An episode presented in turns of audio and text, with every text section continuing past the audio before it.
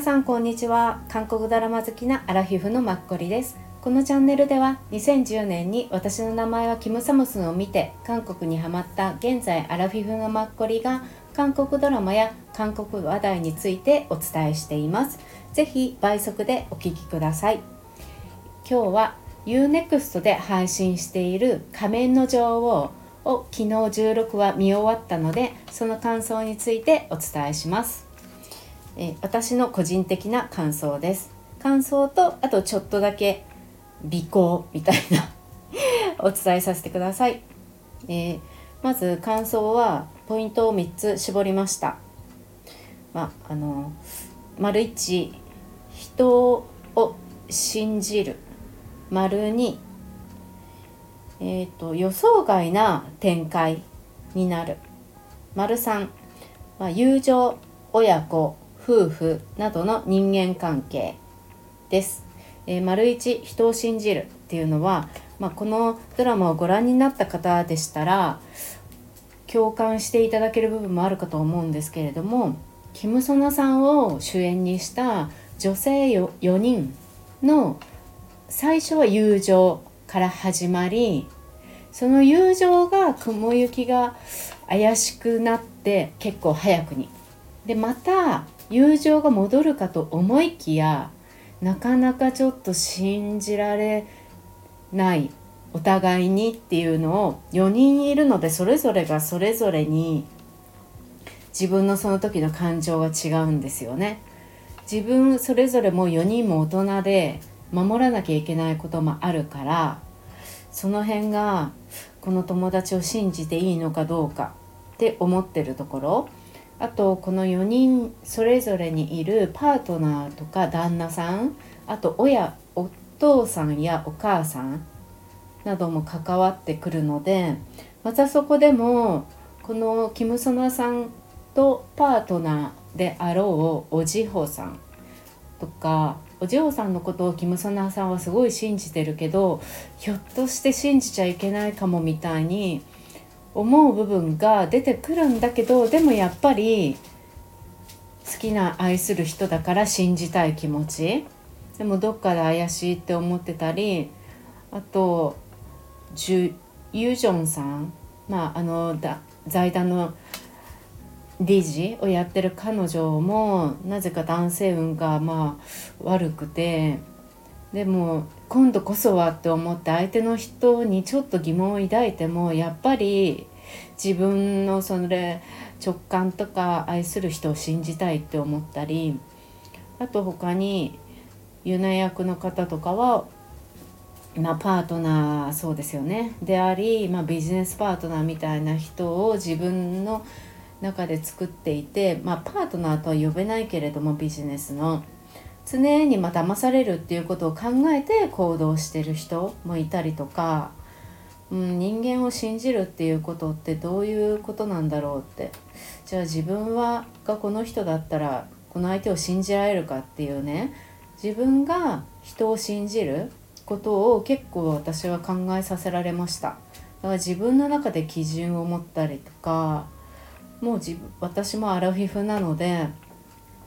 新しく知り合う人っていうのはなかなかまあ多くないというか新しく知り合ってもあの最初から信頼を置けるかっていうのって結構最近考えるようになってきていて今まで結構私は信じやすいタイプだったのでそれで去年と今年にちょっと自分の中でモヤモヤした経験が2回あったのでちょっとその辺で人間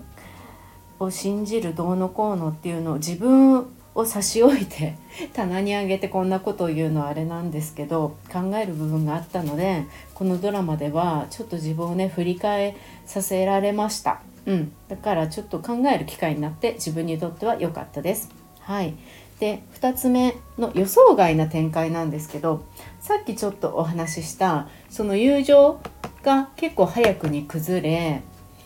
でまた10年後再会して今現在のストーリーになるんですけど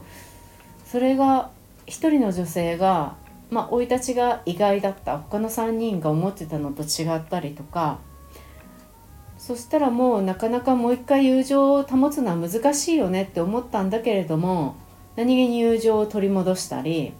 で最終的には本当にこの4人が相手のことを思いやって本当の友情？友情っていうかもうなんか人間同士の信頼感っていうか、うん、そういうものが出来上がっていくっていうのが私意外でした。うん、あとあのまあ一人さっきの財団の理事の方の旦那さんになった方がまあ結構悪どい人なんですけどその人がまさかちょっと12話ぐらいでいなくなるとは思わなくてまだその人がくすぶってもう一回復活してくるのかなとか思ってたんでそこからその人の話は終わりで次に今度キム・ソナさんのお父さんの話に移行するとはちょっと思わなくてそれも意外な展開ででもこの旦那さんがそこで終わっちゃったらね12話だし16話のはずだからどうなるんだろうなこの後って思ってだからもう一回復活してくるって思ったんですけどそうまさかお父さんの話に移行するとは思わなくてね。で最後ももちろんあの4人が友情で終わるっていうのもなんとなく先が見えなかったからそれもなんか意外でした。まあ1415ぐらいに来ればあ1516とかに来ればあひょっとしたらこの友情戻るのかなっていうのを思ったんですけどうん。結構ねその予想外な展開で。で最終エンディングはとても私は好ましかったので良かったなって思いました。はい。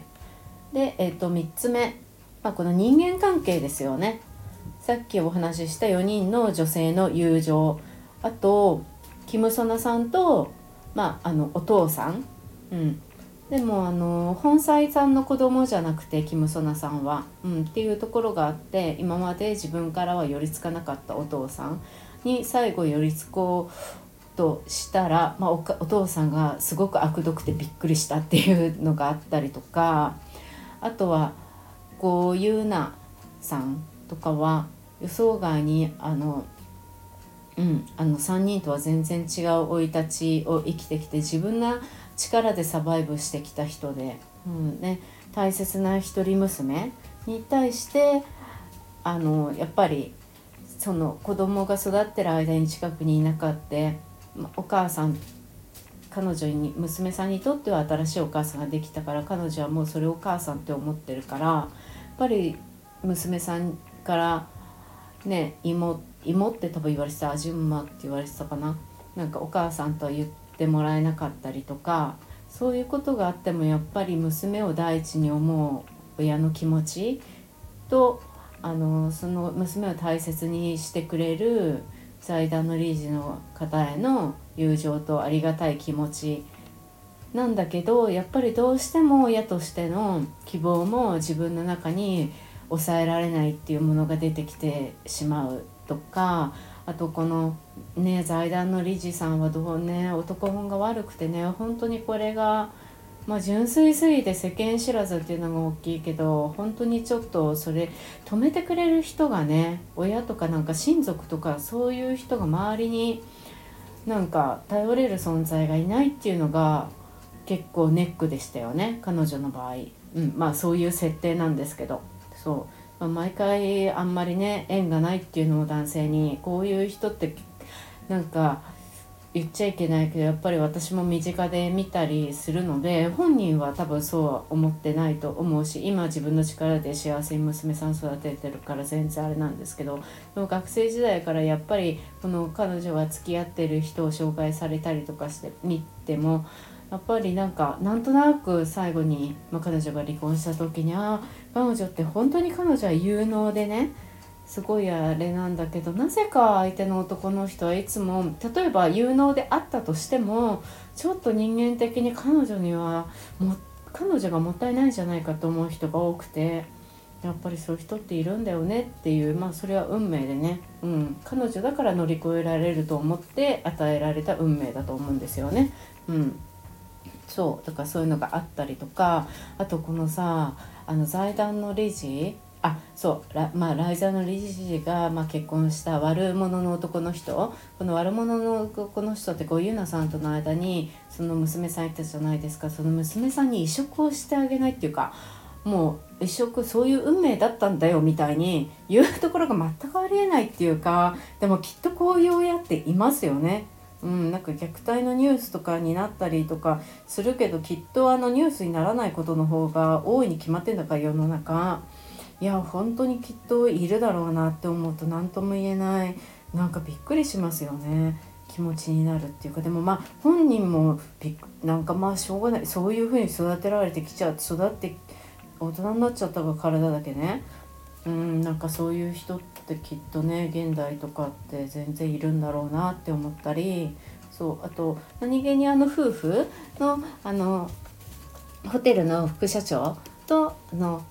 レオっていう旦那さん。あの2人はとてもいいなって。レオがやっぱり私の中で最初から好印象だったんですけど 相変わらず好印象で終わるっていうか本当にいいよなとか思って。なかなかああいうカップルってうんいるのかな？いたらなんか知り合いになりたい。本当に素敵だなって思いました。うんうん。そう。と最後やっぱりキム・ソナさんはね信じたおじほさんが亡くなるおじほさんが亡くなるのが何とも言えなかったですよね。でもキム・ソナさんまあ強いからいつも役柄的にも彼女は強い役をあれされるけど、うんまあ、この中役の中でも強いし、まあ、近くであのなんかあの弁護士さんのあの部下の人、まあ、パートナーみたいな秘書さんというかすぐにそばにいつもいてくれるから見守ってくれてるからまあ良かったって安心できるっていうとこで、まあ、親友たちもこんないっぱいいるしね。そうその辺が良かったかなって思って、まあ、最後は本当に皆さんがハッピーエンドで本当に良かったなっていうでも本当人間関係をねドロドロ表しているものでうん。ねこの4人がやっぱり女性個性があったからなんかうん見ててある意味私こういう風にしゃべる機会がなければ途中でやめたかもしれないです。10話ぐらいとか途中で。うん。でもなんか今回なんとなく多分この友情はどうなるんだろうっていうのが気になったのかな。ついつい見てしまいました。うん。アラフィフの人だったら結構この人間関係についてまあ人への信頼とかそういうところが着目点になるのかなって、うん、思ったりしました。なのであの刺激的なものとかミステリーとか、うん、あのすごい感動ものとかを見るとかでなく、うん、あのよくできた作品を見るとしては役者さんたち皆さん感じすごい良かったからすごくいいんじゃないかなっていいなって思う作品です。あれ5点だったら3点っていう感じかな。うん、なぜ3点かっていうのは多分もっと私最近韓国ドラマって刺激があるっていうかそういうのが多いから多分そういうのをね無意識に求めてるんだと思いますはいそういう風な感想を抱きましたはいねあとの補足みたいな尾行とか言ったら尾行じゃなくて補足みたいな喋りたいことなんですけどあのこのドラマの「仮面の女王」のオープニングね毎回の。あのオープニングの音楽 BGM ですよね。もういいしあとそのオープニングの画面もあのこの4人をそれぞれさすごい表現してる画面じゃないですか。結構グレーかかってるけど4人がそれぞれあの顔写真アップしてくるとかすごいそのキャラが立ってて、うん、すごいマッチしてるなって思って、はい、思いましたほとんど早送りしたんですけどでもやっぱ見るといいよねってすごい思いました。うん、あとあの秘書さんが本当かわいそうだった最後なんとなく悪者なんだけどあのキム・ソナさんのお父さんの秘書さんをやってた方なんかやっぱりああいうお父さんがまあ冷酷すぎてね人間味が全くないから最後はその秘書さんのことも全然売るみたいな手を切るみたいな思いすぐにできちゃうじゃないですか。なんか本当秘書さんは、まあ、人間としての感情があるからこういうふうに上の人に一生懸命自分を捧げてたんでしょうし何でもやってたんだろうし最後の方は、まあ、キム・ソナさんとのお父お父さんとキム・サナさんのやり取りでお父さんの感情にもこの秘書さん疑問を抱いたりとかやっぱ今まで自分を通してだったものが直接お父さんとキム・ソナさんになったりとかやっぱそこの血のつながりにはなかなか入り込めないって若干思うところもあったでしょうし、なんかいろいろなんとなく悪者ですごいどうしようもないんだけど若干ちょっとねかわいそうにも感じましたっていうところ。あとキム・ソナさんのの部下の弁護士さん、うん、あの弁護士さん？彼は。んなのかなって私は勝手に思ってたんですけどそあのいつもそばにいてくれる男性はなんか最初演技が なんとなくしらじらしいっていうか反応が薄くてあれだったんですけど最後はなんか私も見慣れたし彼も演技に慣れてきたせいかすごい最後の1516ぐらいはすごくなんとなく彼のな演技の変化を勝手に私はずうずうしく感じました。っていうのとあとキム・ソナさんがあの